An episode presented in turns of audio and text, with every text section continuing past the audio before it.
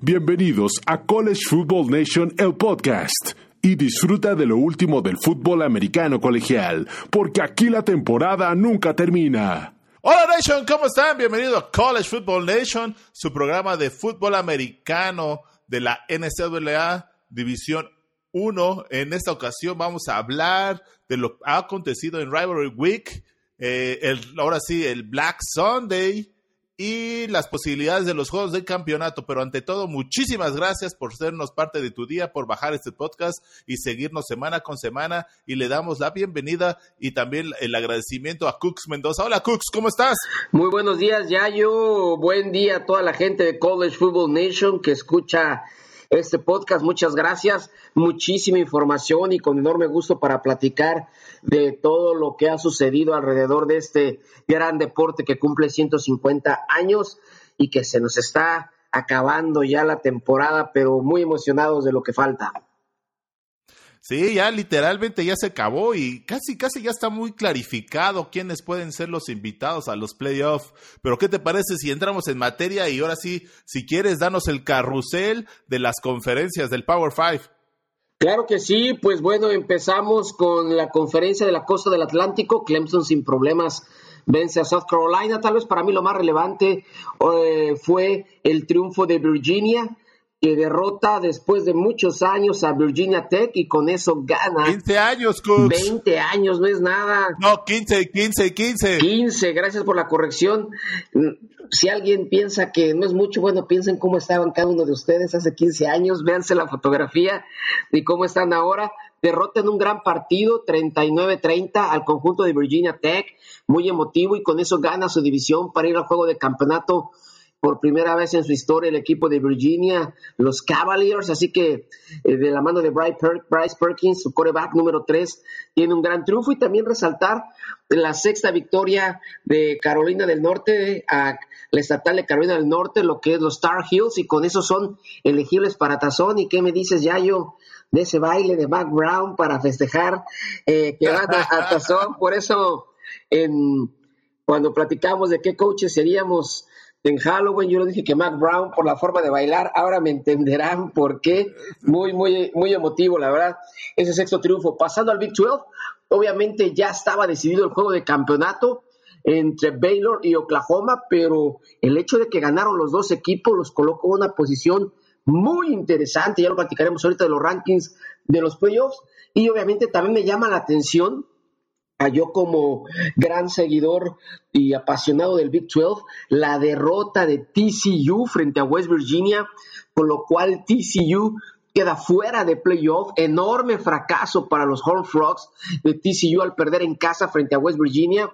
Y ese, ese aura de que mucha gente consideramos a Gary Patterson de TCU como el mejor head coach del Big 12, pues queda empañado la realidad por esta esta, esta derrota y que los elimina de playoff. Pasando al Big Ten, ahorita platicaremos más a fondo, además de, de lo que sucedió en, en, Michigan y Ohio State, que lo personal no me sorprende, es lo que yo esperaba, aquí lo comentamos. Pues, y Wisconsin, que derrota a el conjunto de Minnesota y con eso gana la división oeste y deja una de las historias de Cenicienta fuera de lo que es el juego de campeonato del Big Ten a, a Minnesota. Y, pero sobre todo ahorita rápidamente, si lo vamos a comentar, de lo más interesante fue que Wisconsin lo hizo por la vía aérea, algo que es totalmente fuera de su tradición. Normalmente ellos se basan el 80% de su juego terrestre y ahora vimos un gran juego aéreo, así que gran triunfo del conjunto de Wisconsin sobre Minnesota. Pasando a lo que es la conferencia del sureste, yo creo que eso es lo que vamos a platicar. El gran duelo, yo creo que fue el juego de la semana el tazón del Gerald Aaron Bowl, donde Auburn derrota a Alabama. Lo platicaremos ahorita, Yayo, rápidamente. Y también, pues, también lo comentábamos, la masacre del conjunto de LSU a AM. Decíamos, eh, este es un LSU diferente, las estadísticas anteriores son difíciles de usar y ni las manos metieron. 75 millones de dólares paga AM para perder 50 por 7 ante LSU. Y finalmente el Pac-12, mi estimado Yayo, como tú bien lo dijiste, sufren los patos de Oregon, pero ganan la guerra civil a Oregon State.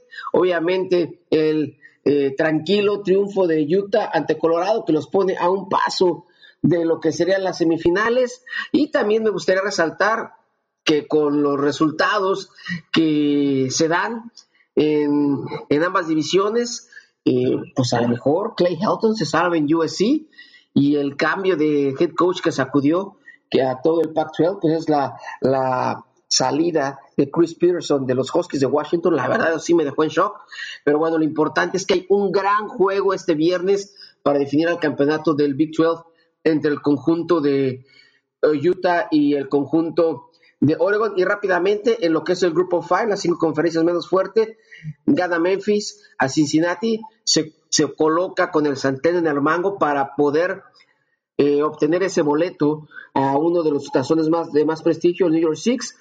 Y por otra parte, Boise State parece que se va a quedar afuera. Y el último comentario, ya para terminar, vale la pena reconocer Air Force, los halcones, los Falcons de la Fuerza Aérea, 10 ganados, 2 perdidos, extraordinaria temporada del conjunto de Air Force, tal vez es una de las temporadas de 10 ganados que menos ruido ha hecho en muchos años, así que vale la pena también resaltar eso, y obviamente la derrota de South Florida, que con eso le cae la guillotina otra vez a Charlie Strong. Sí, no, está, está complicada la situación de Charlie Strong, pero si quieres tocamos primero, ahora sí, nos vamos por orden. Y si quieres empezamos por el juego, creo que tenía eh, más expectativa en los medios, era el Iron Bowl, el de más tradición, era cómo, cómo Auburn logró ya literalmente sacar a Crimson Tide a los, a los muchachos de Nick Saban y sigue la tradición o la maldición de que el en la primer ranking de la, del comité de los playoffs, el número 3 queda fuera de los playoffs. Por quinto año consecutivo vuelve a, vuelve a suceder, entonces ya creo que ya es una tradición y es una maldición. Y ahora le tocó, desgraciadamente, al gran y poderoso equipo de Alabama, porque literalmente trae un equipazo para estar fuera. Pero bueno, al final al cabo, creo que también cosas extraordinarias tuvieron que pasar. O sea, algo inusitado tuvo que pasar para que Auburn, los Tigres de Auburn pudieran sacar la victoria en esta ocasión. Y pues como, como qué cosas extraordinarias. Dos pick six que le hicieron a Mac, Mac, Jones, que eso es muy raro que suceda en un juego, dos pick six.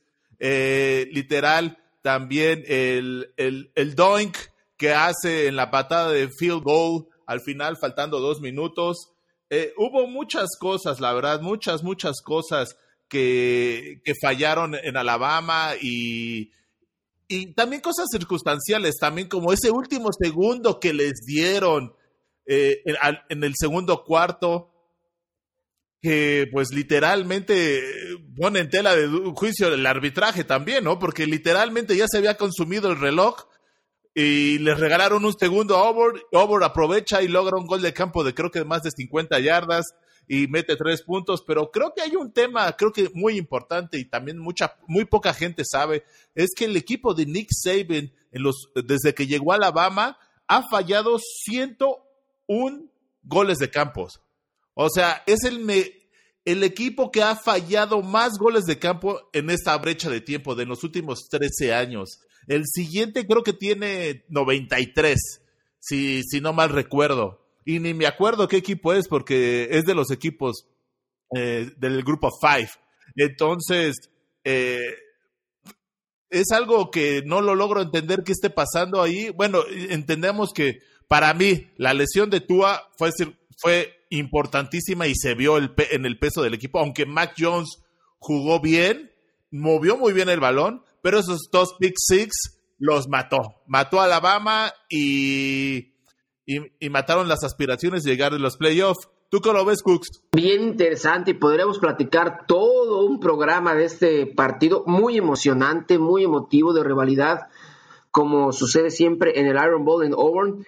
Primero lo comentamos en nuestro previo que yo veía posibilidades de Auburn de ganar por la ausencia de Tua eh, Tagabailoa, porque sí, Mark Jones eh, fue eh, sol y sombra de un partido sólido, pero todo eso se quedó, eh, digamos, manchado por las dos intercepciones que le regresaron hasta las diagonales, representaron 14 puntos y fueron fundamentales para el partido.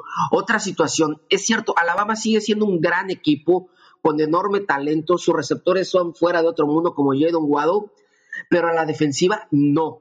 Hay que ser claros, la defensiva de Alabama este año no fue buena para los estándares de Alabama. Yo sé, la quisiera tener un equipo como a lo mejor, eh, no sé, Minnesota o, un equipo como eh, Colorado, pero para Alabama su defensiva dejó mucho que desear. LSU les metió 46 puntos. Auburn, con todos los pick six, fueron 45 puntos. Nunca había recibido Alabama dos juegos consecutivos de conferencia más de 40 puntos. Y bueno, cuando por ejemplo jugaron contra Ole Miss, un equipo realmente malo, y les metieron 33 puntos, ahí veías que había muchos problemas a la defensiva. Entonces, este equipo de Alabama no es tan bueno a la defensiva y se demostró. Otra situación que realmente también habla de que este Alabama no era un equipo tan bueno y ahí están los resultados. Tuvo 14 castigos, impresionante. Fue una serie de pifias que te hacen ver también que este equipo eh, tenía indisciplina, no estaba tan bien entrenado como otros. Esos castigos fueron letales y eso me lleva a hablar obviamente al castigo final, que por eso... Eh, no perdieron el juego, pero digamos que les quitó una última oportunidad para poder empatar o ganar el juego. ¿Qué sucedió? Eh, fallar en el gol de campo, como te dices, y ahorita hago un comentario sobre eso. Auburn queda 48-45, tiene el balón en sus manos, necesitaba hacer un primero y diez para ya acabarse el tiempo. Alabama los para y era una tercera oportunidad de cuatro yardas por avanzar. Iba, perdón, una cuarta oportunidad de cuatro yardas por avanzar. Correcto, tenía que despejar. Entonces Alabama iba a tener el balón nuevamente como con un minuto de juego aproximadamente. ¿Qué sucede? Gus Malzahn hace una genialidad ofensiva, mete a su pateador. Entonces Alabama piensa que va a despejar Auburn. Alabama mete a su equipo de regreso de despeje, pero de repente mueve a su pateador como un receptor, como un jugador externo y regresa a Bob Nix como coreback, pues simulando o este, colocando una formación para realmente eh, desarrollar una jugada ofensiva y no patear de despeje. Eso crea una enorme confusión en Alabama. Ese era el propósito de Gus Malzahn, crear esa confusión y entre que sale el equipo especialista, regresa la defensa, se queda el fielder Jadon Waddle, Alabama se queda con 12 hombres, se les marca el castigo de sustitución ilegal, que son cinco yardas de penalización y como consecuencia Auburn obtiene el primero y diez y con eso le quita toda posibilidad al conjunto de Alabama de tener el balón nuevamente y con eso gana el tazón del hierro. Una genialidad de Gus Malzahn, como se dice en el término americano, outcoach a Nick Saban, que después hace unas declaraciones que pues de mal perdedor, diciendo que era antideportivo lo que hizo Gus Malzahn, inclusive la conferencia del sureste sacó un este, comunicado donde dice que para nada, en lo absoluto, es antideportivo, que fue una decisión dentro de las reglas, así que mal perdedor Nick Saban, también se lo comieron al final, entonces un partido que pasará para la historia, polémico, interesante, pero donde, repito, Alabama ya mostraba desde mitad de temporada muchos problemas en lo que comento, en lo que es la defensiva, en lo que es la disciplina, los castigos. Y para rematar lo que tú mencionas, estimado Yair, es cierto, no hay otro equipo en toda la NCAA que, cuyo pateo de lugar, como se le conoce a los goles de campo de los puntos extra, haya sido tan errático. ¿Qué sucede ahí?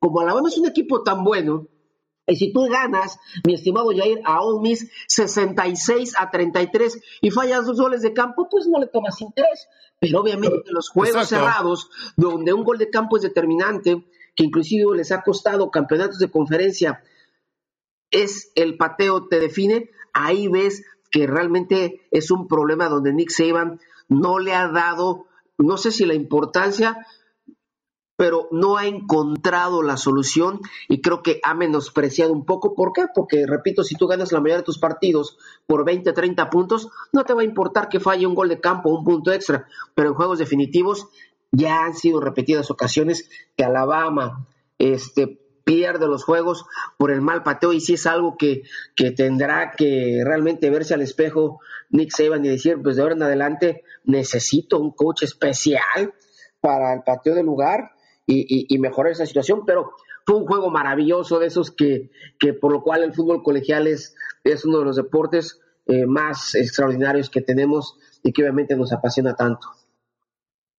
Sí, estoy totalmente de acuerdo. Es un tema ya literal, es un tema en Alabama, los goles de campo, y veamos qué pasa con Nick Saban, si quiere cambiar eso o no lo quiere cambiar. Una de las cosas que creo que también está pasando al día de hoy para Alabama es el éxito que ha tenido en los últimos, pues, 13 años de que llegó Nick Saban. Nick Saban por fin le está cobrando un poquito de factura. ¿Por qué digo esto? Porque literalmente creo que no hay un equipo que se le vaya más talento año con año Alabama. Talento como jugadores, como coordinadores, como coaches. O sea, y Nick Saban tiene que estar literalmente reconstruyendo los programas año con año. Entonces, por eso yo creo que tiene más logro y creo que por eso también se le conoce como la, ahora sí, The GOAT, ¿no? A Nick Saban. Eh, literalmente, como tú dices, la defensiva fue el, talón de Aquiles, que eso fue, es raro que Alabama tenga eso, porque pues ahora sí, el, punto fuerte de Nick Saban es la defensa. Pero bueno, creo que, como te digo, el tener jugadores jóvenes y de poca experiencia y algo muy raro, que eso sí, mucho talento, ¿eh? muchísimo talento. Una de las cosas que estuve viendo y estuve analizando es de que eh, la clase de reclutamiento del 2017 fue la eh, que tuvo Alabama, fue la segunda más talentosa en la historia de, de, una, de una página, se podría decir, eh, especializada de scout que se llama 24/7 Sports allá en Estados Unidos, que calificó esa, esta, esta, ¿qué te podría decir? Eh, esta, esta generación como las de las más talentosas que hay al día de hoy, eh, en, la historia y que pues, al final al cabo este es su tercer año y para tercer año se podría decir que es el que deberían dar el brinco, pero no, no dieron el brinco porque tanta rotación de personal que se le ha ido, tanto head coaches, perdón, head coaches como coaches, coordinadores, se van a otros equipos para ser head coaches. La verdad es muy, muy complicado. Y el tema de Mac Jones, la verdad te voy a ser sincero, lanzó para seis pases de anotación a una de las mejores defensivas de la nación. Entonces tampoco le fue tan mal. Nada más, desgraciadamente, los pick six los mataron, ¿no? Y, o sea, y, literalmente el, el receptor abierto de Alabama, el número 17, Waden, los deshizo. No encontraron una forma de cómo pararlo. Les metió como cuatro touchdowns sin problemas y le regresó un kickoff también de 90 yardas. Lo que tú dices, y una mala broma que están haciendo los, los aficionados de los Tigres de Auburn, de War Eagle, dicen que no lanzó seis, que lanzó ocho pases de anotación, Mark. dos para Alabama y dos para Auburn, porque se lo regresaron. Sí, la verdad, Jalen Well, este muchacho que es de, aquí, de, del estado de Texas, de Mumble, una high school ahí a los eh, suburbios de Houston. Es un fenómeno. Como tú dices, tuvo cuatro touchdowns, el primer jugador de Alabama que tiene cuatro touchdowns en un Iron Bowl, tres por pase, en una recepción. La, última recepción es increíble, con un salto vertical fenomenal a una mano y también el regreso de kickoff que les hizo de prácticamente 100 yardas. Es un equipazo. Eh, lo que tú mencionas es cierto. Eh, los, Alabama se ha convertido en una cantera de head coaches y asistentes para otros programas. Sin embargo, este año creo que sí les pesó, les cobró factura eh, algunas lesiones. La defensiva, repito, también sufrió por eh, el nuevo sistema tan eh, ofensivo que tuvo Alabama.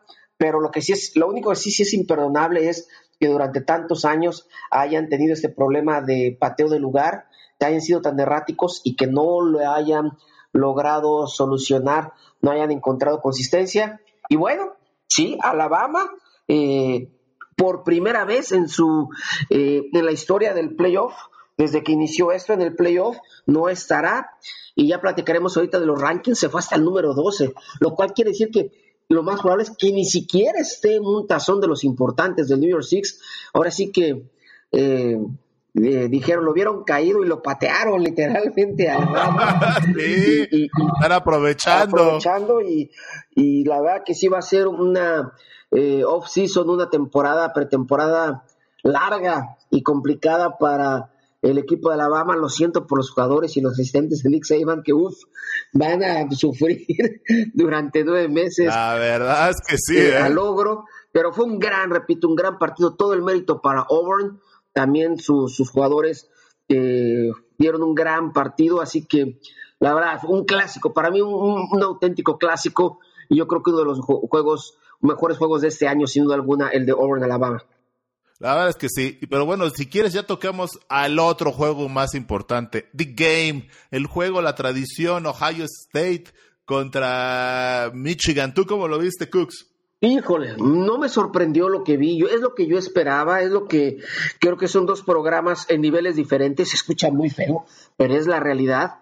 El primer cuarto, pues a lo mejor un poquito cerrado, eh, cuando Shep Patterson movió un poquito el balón, tuvo un poco de protección, pero a partir del segundo cuarto, la máquina llamada de Ohio State University empezó a funcionar, sobre todo J.K. Dobbins, que tuvo más de 200 yardas, extraordinario corredor del, eh, por cierto, es de un pueblo de La Grange, que está a unos, eh, ¿qué será?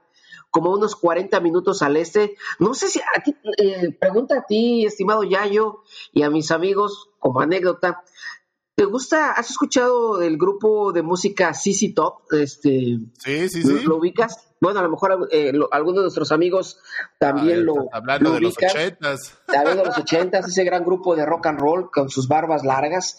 Este, tal vez su canción más famosa se llama La Grange. Búsquenlo ahí, La, gran, la Granja en, en, francés, ¿verdad? Eh, la Grange.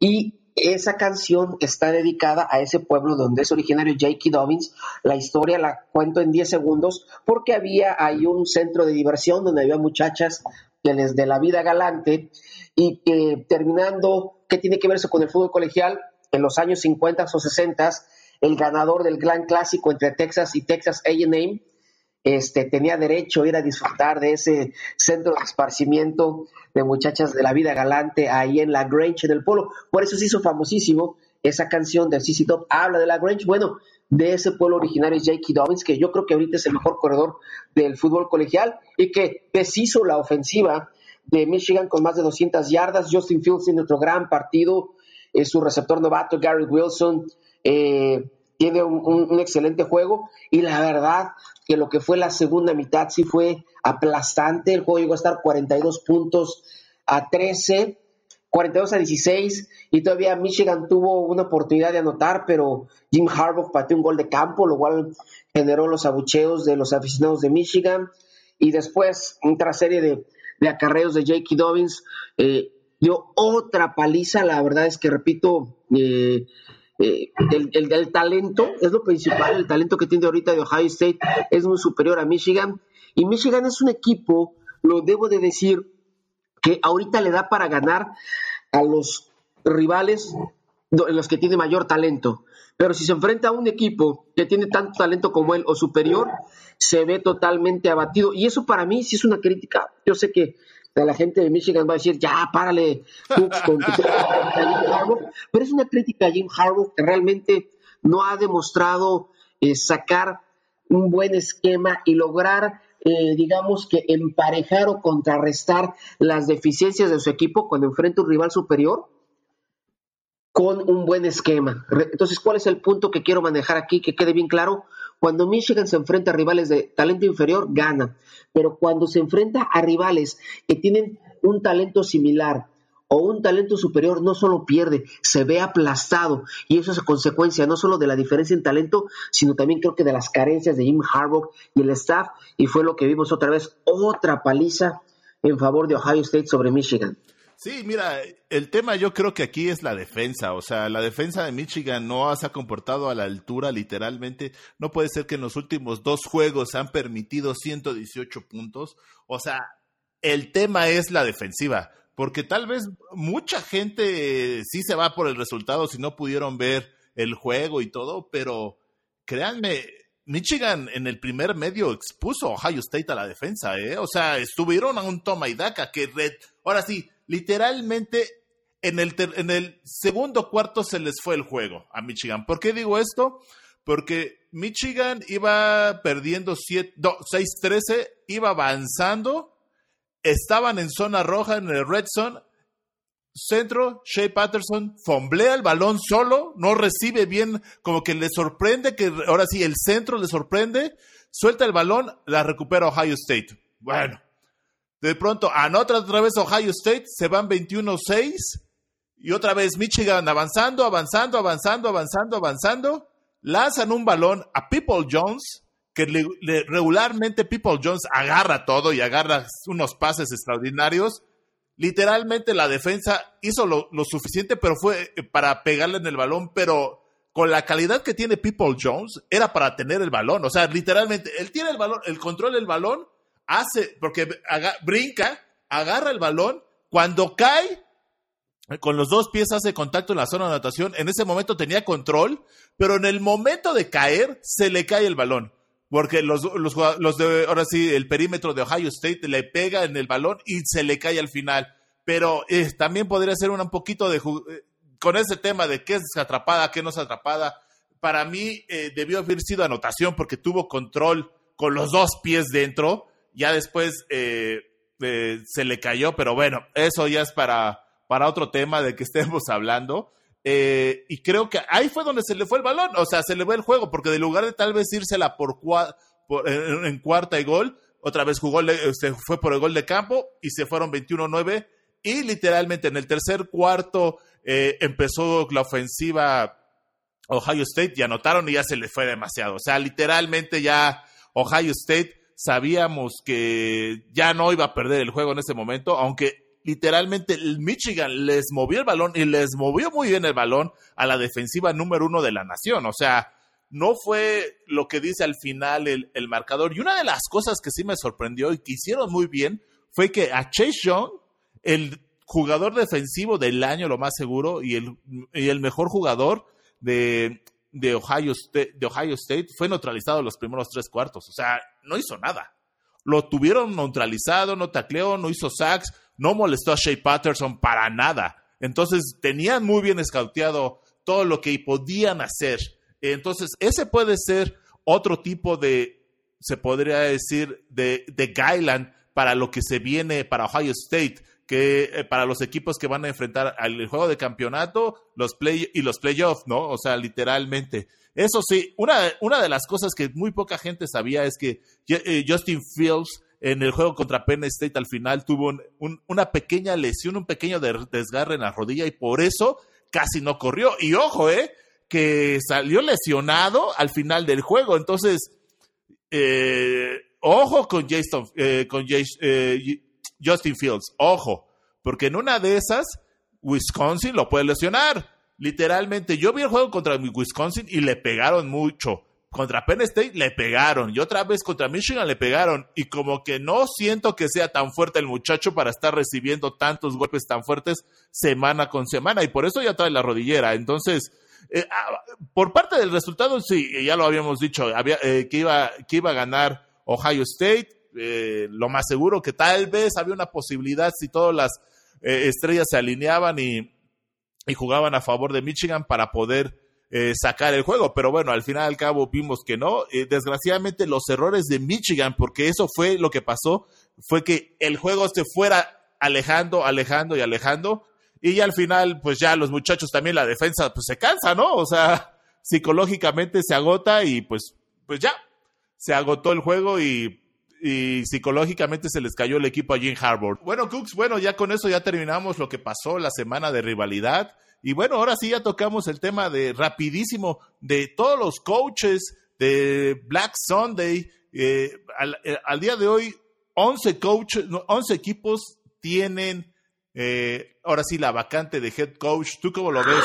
Pues sí, es un proceso que se da, es parte natural del fútbol colegial cuando no se logran los resultados esperados y sobre todo en el fútbol colegial, para que la gente entienda un poquito, más allá, te voy a decir, mi estimado Yayo, más allá de los resultados deportivos, de los récords perdedores y de que no se cumplen con las expectativas, te voy a decir cuál es realmente el dedo que jala el gatillo en el fútbol colegial. Y es la falta de interés de los aficionados. Cuando la gente, los aficionados dejan de ir al estadio o dejan de interesarse en el programa, es ya el gatillo que finalmente eh, jala la pistola para que corran a los entrenadores. Y bueno, eh, ya eh, todo empezó con la salida de Barry Odom de Missouri. De hecho, ellos corren el viernes y el sábado ya estaban tomando la decisión de anunciar la salida. Y así ya tenemos una lista, ahorita no sé si tú la tengas, de casi 11 universidades, dentro de las cuales también está Boston College. Hay algunos programas un poco más pequeños, como mis queridos correcaminos de UTSA. Ya comentábamos también a South Florida con Charlie Strong y otros que ahorita mencionaremos. Obviamente ya estaba eh, la vacante de eh, Florida State con Willie Taggart. de hecho, ya hay una vacante, la de Rogers ya se eh, llenó con, con Greg Y bueno, sí, la, la, la, la, sorpresa mayúscula, porque esa sí era totalmente inesperada, fue el anuncio de que Chris Peterson, el head coach de los Huskies de los de Washington, que estaba en su mejor momento, él por voluntad propia decide decir hasta aquí cedo las riendas a mi coordinador defensivo y la verdad, ahorita estamos en el famoso carrusel de entrenadores de la División 1 FBS. Sí, literalmente son 11 equipos los que, bueno, de la División 1 del equipo, ahora sí, del grupo fuerte, de Bold Subdivision.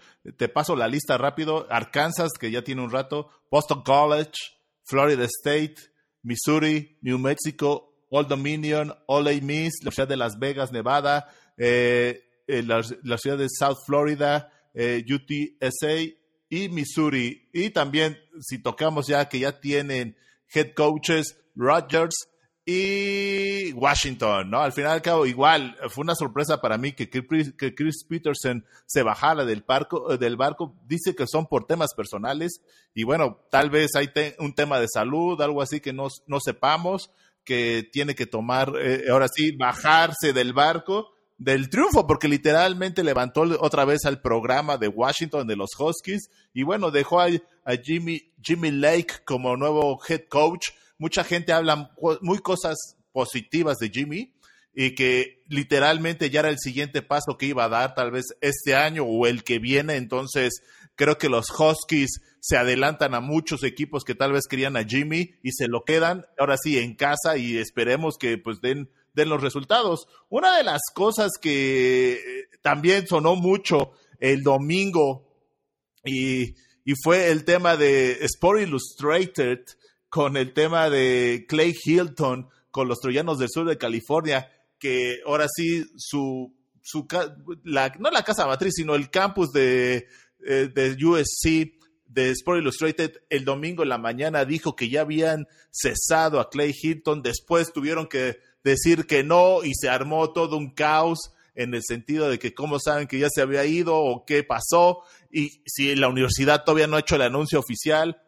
Una de las cosas que se está corriendo mucho el rumor es de que Clay Hilton no tiene el puesto asegurado todavía, pero tampoco la universidad ha dicho nada, que eso es lo que eh, eh, pone más incertidumbre al día, eh, al día de hoy a la posición de head coach de los troyanos de Sur California y todos los fanáticos del sur de California, se está rumorando dos cosas, que van por dos coaches. Una es Urban Meyer y el otro es el head coach de Penn State, Franklin. Si uno de esos dos cede, primero van a ir por Urban Meyer. Si él no quiere, se van a ir por Franklin. Y si Franklin no quiere, lo más seguro es que sí se quede Clayton Hilton, porque al día de hoy no hay un head coach tal vez con tanto renombre que se pueda quedar en esta posición. Y lo, ahora sí, casi, casi de lo perdido, pues eh, lo que podamos recuperar, ¿no?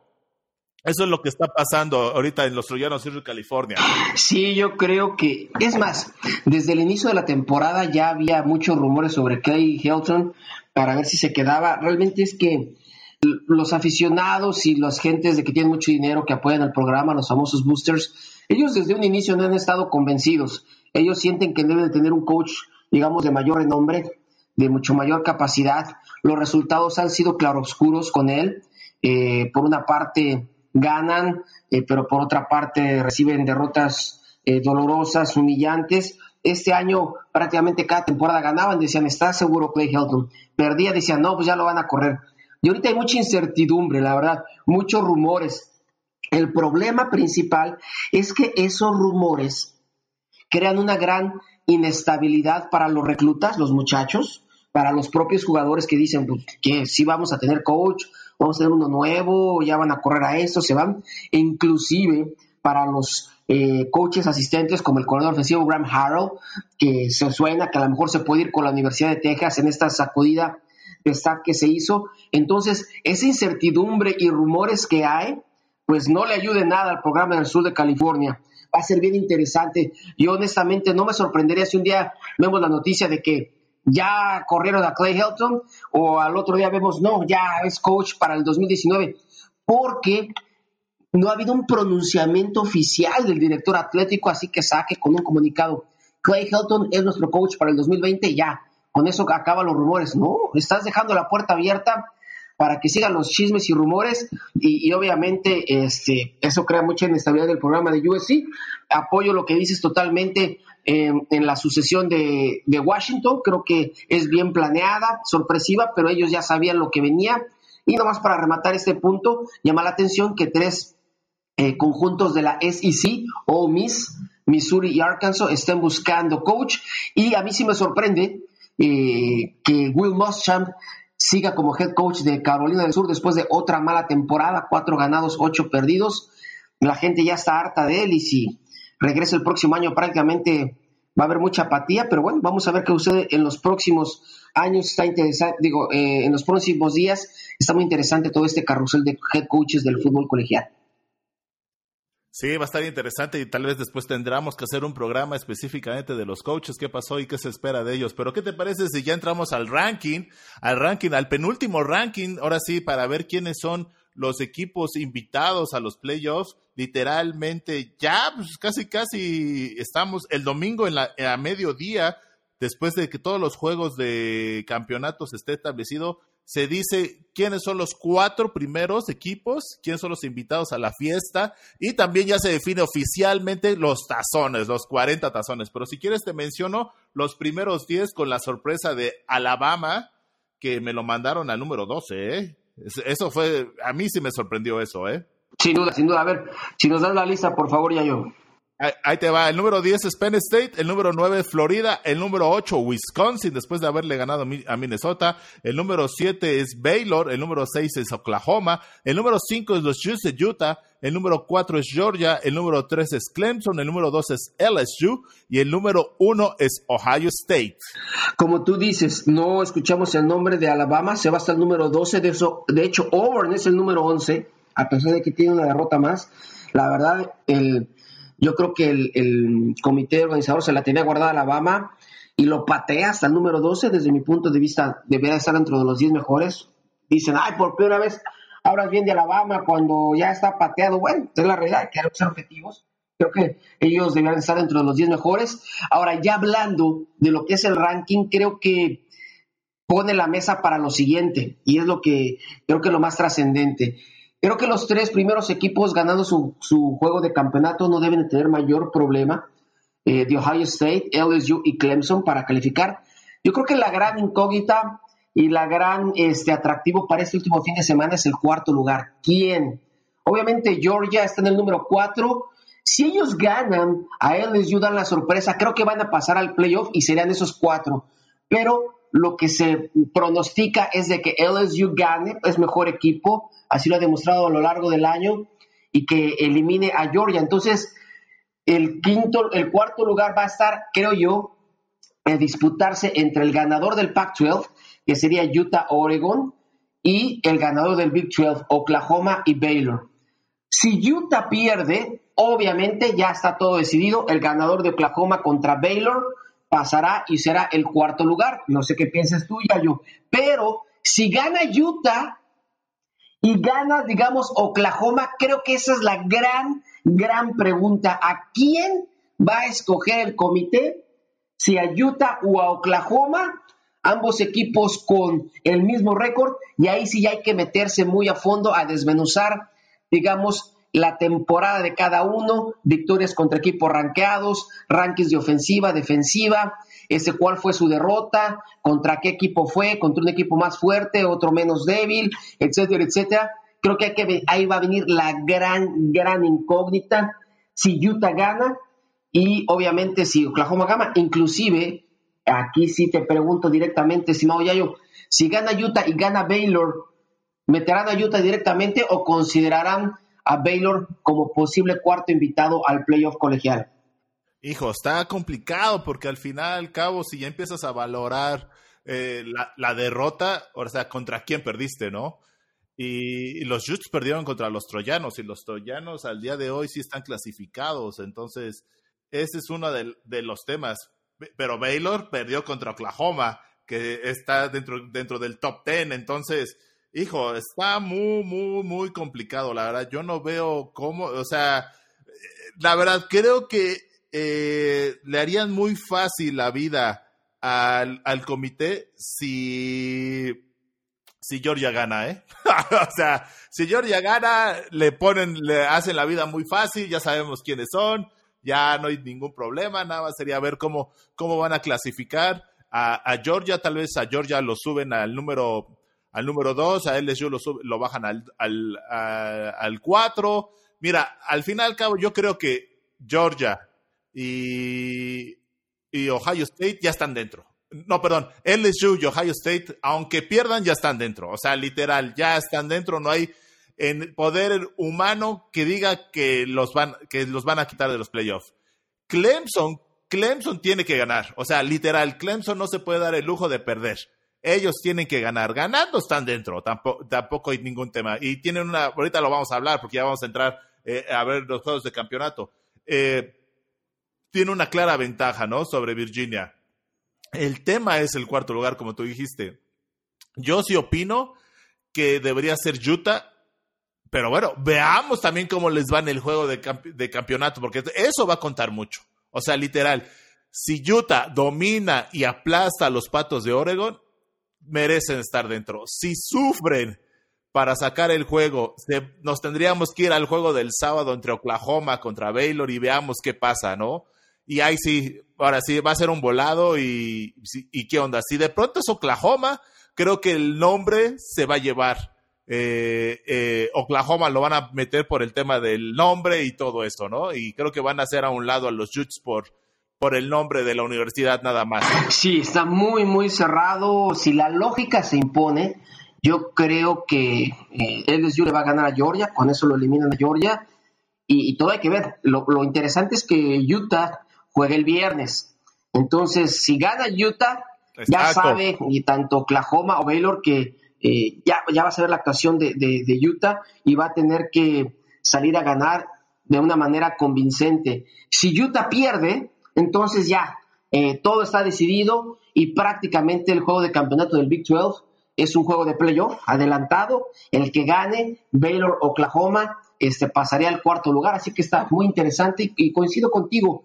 Los, la manera en que ganen, o como se dice en el término en inglés, los style points, van a ser muy importantes porque como tú dices, si Utah gana por tres puntos sufriendo a Oregon y Oklahoma se ve imponente o Baylor ganan por 20 puntos a su rival, entonces el, comité va a decir, no, le vamos a dar el último boleto al Big 12. Pero si es al revés, de que supongamos que Oklahoma gana por un gol de campo en la última jugada y eh, los Utes ganan bien sólido por unos 13 puntos a, a Oregon, entonces eh, eh, el cuarto lugar será para los Jets. Muy interesante, buen dramatismo para este último fin de semana de la temporada regular del fútbol colegial. Exacto, y ya si quieres tocamos rapidísimo los juegos de campeonato. Nada más nos vamos a ir sobre los del Power Five, porque si no, pues son como 10 juegos de campeonato, ¿no? Sí, sí, sí, inclusive de una manera express, si te parece.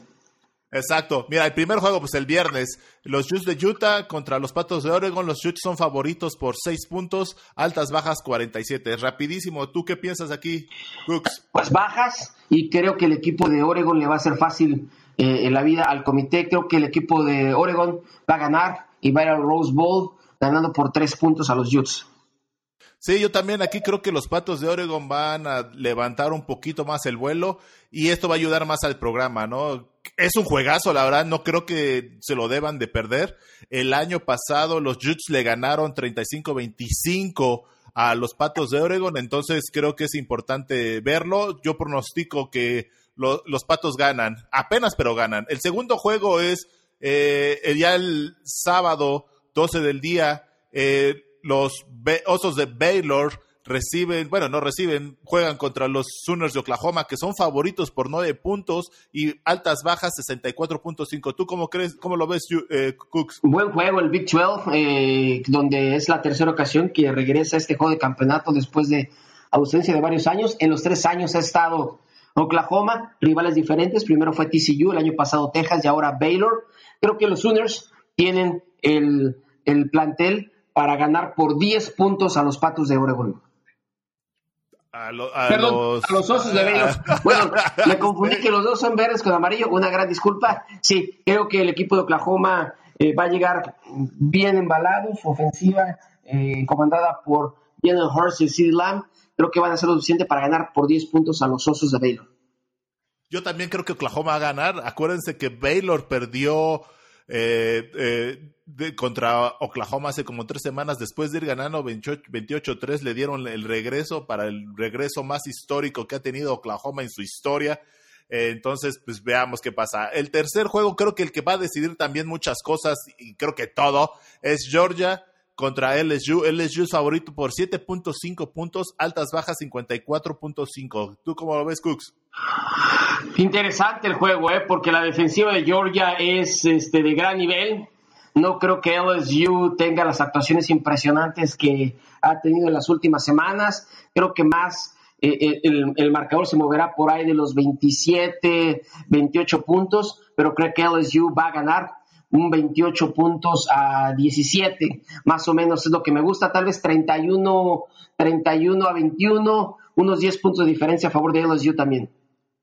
Ya, es eh, ahora sí, literalmente este es un juego de playoff de ese calibre, lo estamos viendo. Yo creo que la, ahora sí, y va a ser un duelo de defensiva contra ofensiva, porque Georgia tiene la segunda mejor defensiva permitiendo puntos con, eh, por juego con 10.4 y LSU tiene mejor ofensiva anotando con 48.7 promedio por puntos. Veamos qué se establece más, si la ofensiva o la defensiva de Georgia. Para mí, Georgia va a ganar porque la defensiva de LSU no es tan buena como, como se podría decir la ofensiva de Georgia. Claro, uno de los temas que tiene Georgia es correr el balón y correr el balón y lo van a hacer. Entonces, veamos qué pasa, ¿no? Exactamente. El, el, el siguiente juego es la final del ACC, es los, eh, eh, los Cavaliers de Virginia contra los Tigres de Clemson. 28 puntos favor Clemson con altas bajas de 55 puntos. ¿Cómo lo ves, Cus? Aquí si nomás te doy mi marcador, Clemson 45, Virginia 3. Yo también creo que va a ser como un 41-10, algo así. No va a cubrir la línea, ¿eh? No creo que cubra la línea, pero gana Clemson. El último campeonato del Big, ahora sí, del Power Five, los Ohio Buckeyes contra los Wisconsin Bayers. Los Ohio Buckeyes están favoritos por 16.5, altas bajas 56.5. ¿Cómo lo ves, Cooks? Yo considero que The Ohio State University es el equipo más fuerte de la nación. Ellos saben algo bien importante, ya bien importante. Alguien va a decir, ya están, tú lo mencionabas, ya están asegurados de Ohio State, LSU, pase lo que pase. Sí, pero tanto Ohio State como LSU su principal objetivo este fin de semana, ¿cuál es? Es evitar a Clemson en las semifinales. Para eso tienen que quedar en primer lugar y por eso creo que The Ohio State tiene el partido para ganar, sin duda alguna, pero sobre todo entendiendo que los eh, cómo ganen por el margen, los famosos style points van a ser definitivos, van a salir a aplastar a los Badgers, creo que van a ganar por unos 28 puntos de diferencia, es un gran equipo para que el comité los coloque ellos en primer lugar y ellos se enfrenten en semifinales en cuarto al, que califique y evitar a los Tigres de Clemson en las semifinales, que ese es su gran objetivo. Entonces voy Ohio State por unos 28 puntos de diferencia. Yo también voy por con Ohio State, pero ahí sí te voy. Eh, si LSU gana, LSU es el número uno. Eh. No hay cómo. Ni Ohio State, aunque le meta 100 puntos a Wisconsin, se lo van a quitar. La verdad, LSU tuvo calendario más difícil que Ohio State. Entonces, eh, creo que eso eso va a ser la diferencia al final del cabo. Pero bueno, ya con eso ya dimos, eh, ahora sí, los, eh, las finales de conferencia del Power Five. Y bueno, creo que ya acabamos, ¿no, Cooks? Ya, es un gran programa, creo yo. Cubrimos mucha información. Ojalá la gente le, haya gustado. Gracias por el podcast. Gracias, Yayo, a ti por invitarme y todo listo para verlo la fin de semana. ¿Sabes qué? Para que la gente no se enoje rápido, un Super Mega Blitz Express de los otros juegos de campeonato, ¿te parece? Ah, venga, venga, me parece. En la MAC, Mid American Conference, Miami de Ohio contra Central Michigan. Central Michigan. Yo también Central Michigan por tres. En la Sun Belt, Louisiana Lafayette contra Appalachian State. Appalachian State. yo también creo que Appalachian State. En la conferencia USA, Alabama Birmingham contra Florida Atlantic. Florida Atlantic. Yo ahí voy con los Dragoncitos de Alabama Birmingham. En la conferencia American Athletic, que, puede decidir al, invitado del grupo 5, al New York Six. Cincinnati visita a Memphis. Uf, va a estar difícil. Creo que Memphis eh, repite la dosis. Yo también Memphis por unos siete puntos de diferencia y ya terminamos en el campeonato de la eh, conferencia de las montañas del oeste, el Mountain West. Hawaii visita a Boise State. Ay, Boise State. Yo también creo que Boise State ganará. Pues ahí está, ahora sí ya terminamos todo, todo de cubrir todos los juegos. Ah, muchísimas gracias, Cooks. Y bueno, ahora sí, ¿con qué, ¿con qué nos dejas en esta semana de campeonato?